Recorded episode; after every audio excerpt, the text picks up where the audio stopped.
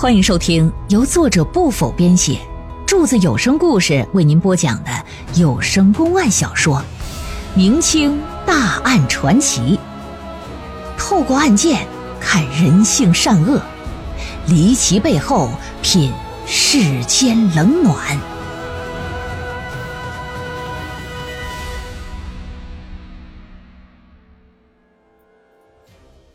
话说新婚之夜。新郎和新娘春宵一度，鱼水和谐。然而第二天早上，新郎却被发现死于家中，而新娘呢，却说昨晚和他同眠之人非是死者，乃是另有其人呢。官府介入调查之后，新娘子回忆起和他洞房者是一长着六指的人。随即官府介入调查，很快便锁定一个人。那么说，这个人到底是谁？他临终之前又留下了什么遗言呢？二十年后，这一桩案件是波澜再生，又会以怎样的方式收场呢？请您接着收听《聊城左手六指案》。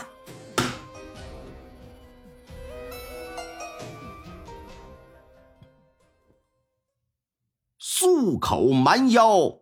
姿窈窕，回眸百媚，夺魂魄。众里寻他千百度，蓦然回首，那人却在柱子的停车处。编不下去了啊！话说这个故事啊，发生在清朝山东省东昌府聊城县的柳园镇，有一位家财万贯的大财主，名叫朱大海。乾隆五十八年，朱大海的小儿子朱世龙已经就二十岁了。在古代，十四五有的就开始谈婚论嫁，所以说二十岁的年纪绝对算是晚婚的大龄青年。但好在家里有的是闲钱啊，也不愁娶不到好姑娘。托媒婆介绍吧，这找了一户人家，对方啊是凉水镇的一个富户之女呀。年方十八，名唤梁诗诗。梁诗诗的丫头长得带劲，性格也好，再加上老梁家书香门第，所以说琴棋书画是无一不精啊。朱大海在了解梁家以及梁诗诗的情况之后，认为呀，哎，这丫头啊，跟自己的儿子天作之合，门当户对啊，挺合适。朱世龙呢，自己也挺满意。至于老梁家，那更没什么说的。于是双方就下聘礼定亲，然后是选良辰择吉日啊，正式拜堂成亲了。成亲当天，朱府上下那是张灯结彩，锣鼓喧天，唢呐欢迎啊，啊，鞭炮齐鸣的。远亲近邻呐，这就都来了，现场是一片喜庆热闹的景象啊。新郎骑着高头大马。在吹吹打打的声乐之下，将坐在花轿里的新娘子就给娶家来了。堂屋里头呢，新郎官戴着礼帽，穿着红色的长袍；新娘子戴着红色的盖头，身穿红裙红袄啊。俩人那都是一副喜洋洋的姿态。按照老李儿的传统习俗，你这得举行拜堂仪式啊，一拜天地，感谢天地赐予的生命和姻缘。二拜高堂，感谢父母的养育之恩；夫妻对拜，寓意着家庭生活呀要分工合作，平起平坐。送入洞房呢，代表着婚姻已经得到大家的公正了，并且呀认可这桩婚事以后的日子，那就靠你们百年好合了。说是入洞房，其实只是新娘一个人到婚房先待着，新郎啊得跟着主家人呢招待招待这些宾朋。按照当地的风俗啊，晚饭期间算是正酒。你不像东北这边，正酒一般都在什么呃九点五十八、十点五十八啊、十一点二十八，那都是这。人不是人在晚饭时间，在东北，你要晚饭算是正酒的话，那这家呀铁定是二婚的。十二盘餐，六点心，山珍海味是尽显富贵呀。十二道菜。酒席宴前呢，亲朋好友也是推杯换盏，谈天说地，好不热闹。新郎官端着酒杯是挨着桌的敬酒啊，那真是一杯一杯往下灌。等到所有酒都喝完了，这人就已经喝的头重脚轻了，有了七八分的醉意。整个酒席呀，持续到将近亥时五刻，这才结束。嗯，新娘子虽说自打进入洞房之后就没干啥吧，可是呢，却只能是带着盖头在床上坐着，你不能来回乱走啊。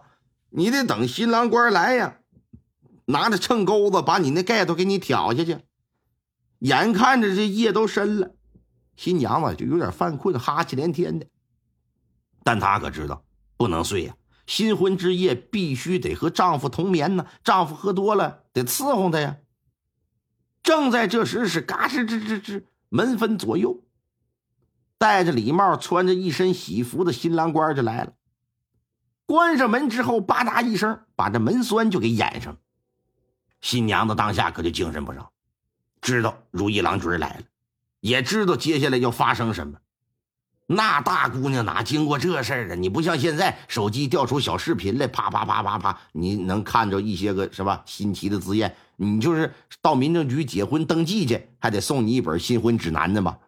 那年代没有这个，临出阁子之前，家里的老妈子能交代一番。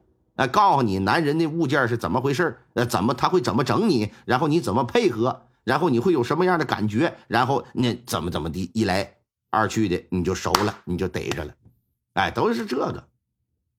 那姑娘脸红心跳啊，这局面就挺紧张。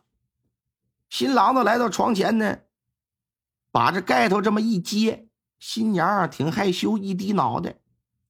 新郎一伸手一端他下巴，这一刻四目相对，这就算是这对新人第一次见面。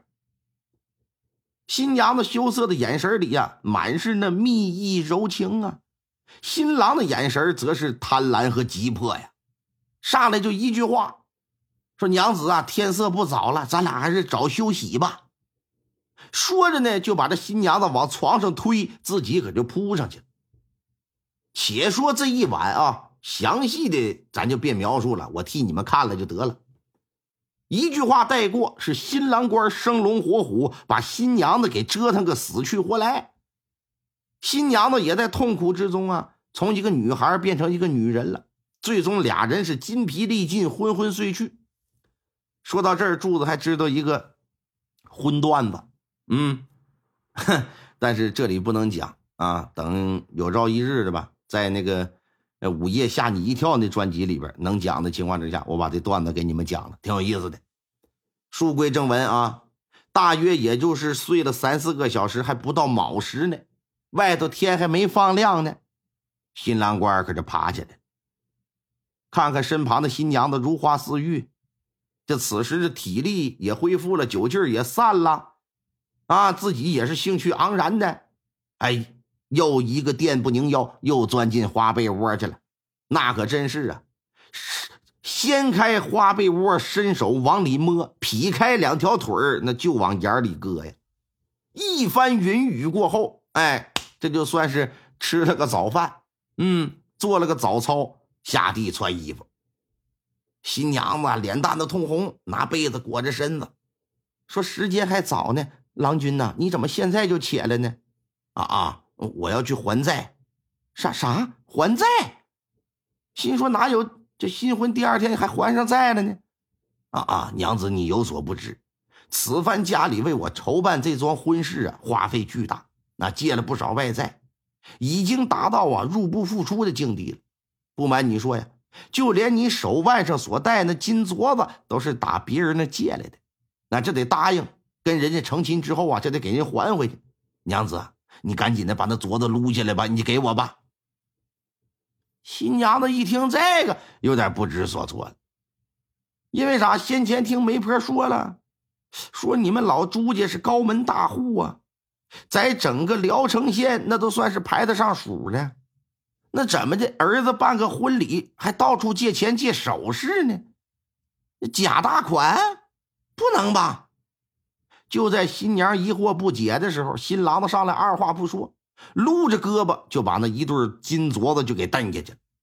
又把桌子上的金酒壶啊、啊金酒盅啊、什么玉雕的笔架呀，全部的打了个卷儿，拿下了门栓，是扬长而去。新娘子一看，心里是百感交集呀，这也说不出是个什么滋味啊。这功劲儿哪还能睡得着啊？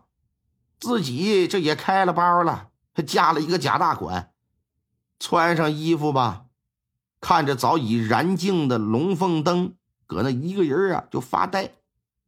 天微微放亮之后，丫鬟就来了，说：“少爷少奶奶啊，该起了，一会儿啊得向老爷和夫人请安。”新娘说：“那你进来吧。”丫鬟推开门，端着一盆洗脸水，一看屋里怎么就一个呢？说：“哎，少爷呢？少爷出去了吗？”“啊啊，出去了。”说：“忙一点事儿。”“哎，丫鬟呢？我听说夫家为了迎娶我在外头借了不少的钱，就连作为嫁妆的一对金镯都是打外头借来的，有这事儿吗？”丫鬟一听就扑哧一乐，说：“少奶奶呀，你这听谁胡说八道的？”俺们老爷那家财万贯，在整个聊城那数一数二的大财主啊！哪怕从明天起一分进饷都没有了，家里存的那些柴米粮钱也够一家子人富足的过上五辈子呀！不可能啊！新娘子一听这个，心里可就咯噔一下子，心底呀就油然而生一个不好的感觉。于是乎，就把刚才新郎的那个话和拿走什么镯子、酒壶、笔架的那些事儿就给说了。丫鬟一听，可是大吃一惊啊，心说完了，赶紧跑出去，啊，向自家的主人去报告去。朱大海两口子这么一听，下巴都掉地上，这也顾不上什么公公婆婆什么这个避不避嫌的了，慌里慌张就来到了新房。见着新娘子一番询问，新娘子一看完了，这是被骗了，一五一十的把那话又说了一遍。朱大海一听说，赶紧把家里所有人都给我叫起来，快快快快，赶紧找少爷，那人不是少爷。正搁这说着呢，管家慌里慌张的就跑进来了，说：“老爷呀，不好了，少爷死了，在房子后头呢。”这句话无异于。那可是晴天中的一个大霹雳呀！啊，吓坏了朱家满门呐！朱大海第一个冲出房子，其他人紧随其后啊。到了房后一看，房檐底下躺着一具男尸，脸上都是血，死相极惨。此人不是别人呢，正是新郎官朱世龙。你要说这小子也够惨，刚死。刚出世，你看没活第一集呢，死了。看到昨天刚成亲的儿子死了，老妇人当即是嘎的一声就昏过去。新娘子一看自己丈夫死了，栽了两栽，晃了两晃，险些也跟着晕过去，梨花带雨的就开始哭。一时之间，朱府上下是哭声一片呐。和昨天的喜庆祥和相比。那今天那真是没个说，好好一大活人，你说就这么突然死了，而且脑袋上有明显的外伤，显然是他杀呀。朱大海冷静下来之后，就吩咐说：“管家，你赶紧到县衙给我报案。昨天婚礼，知县都来这里来祝贺过。这一早上一听说怎么的，新郎都死了，这我的我的妈呀！昨天红事今天就白事啊！”哎呀，快快快快快快快快！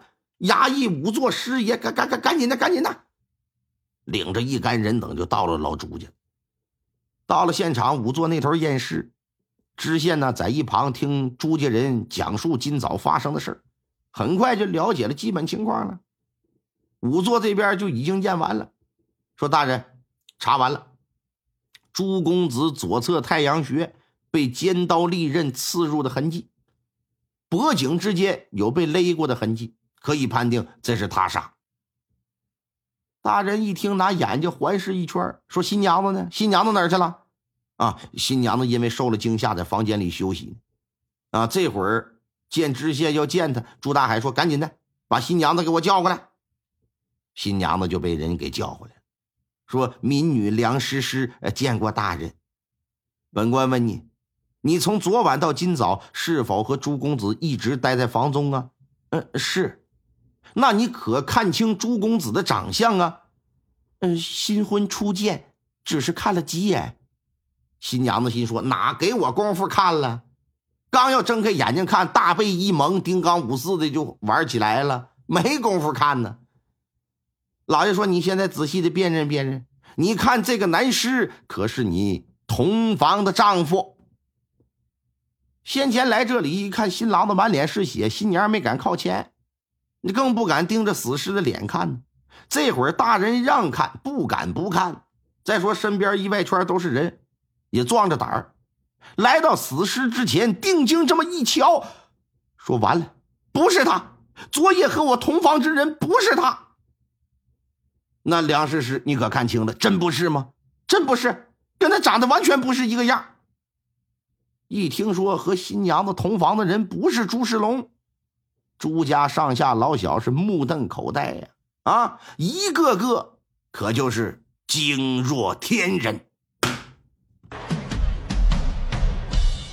听众朋友们，本集播讲完毕，感谢您的收听。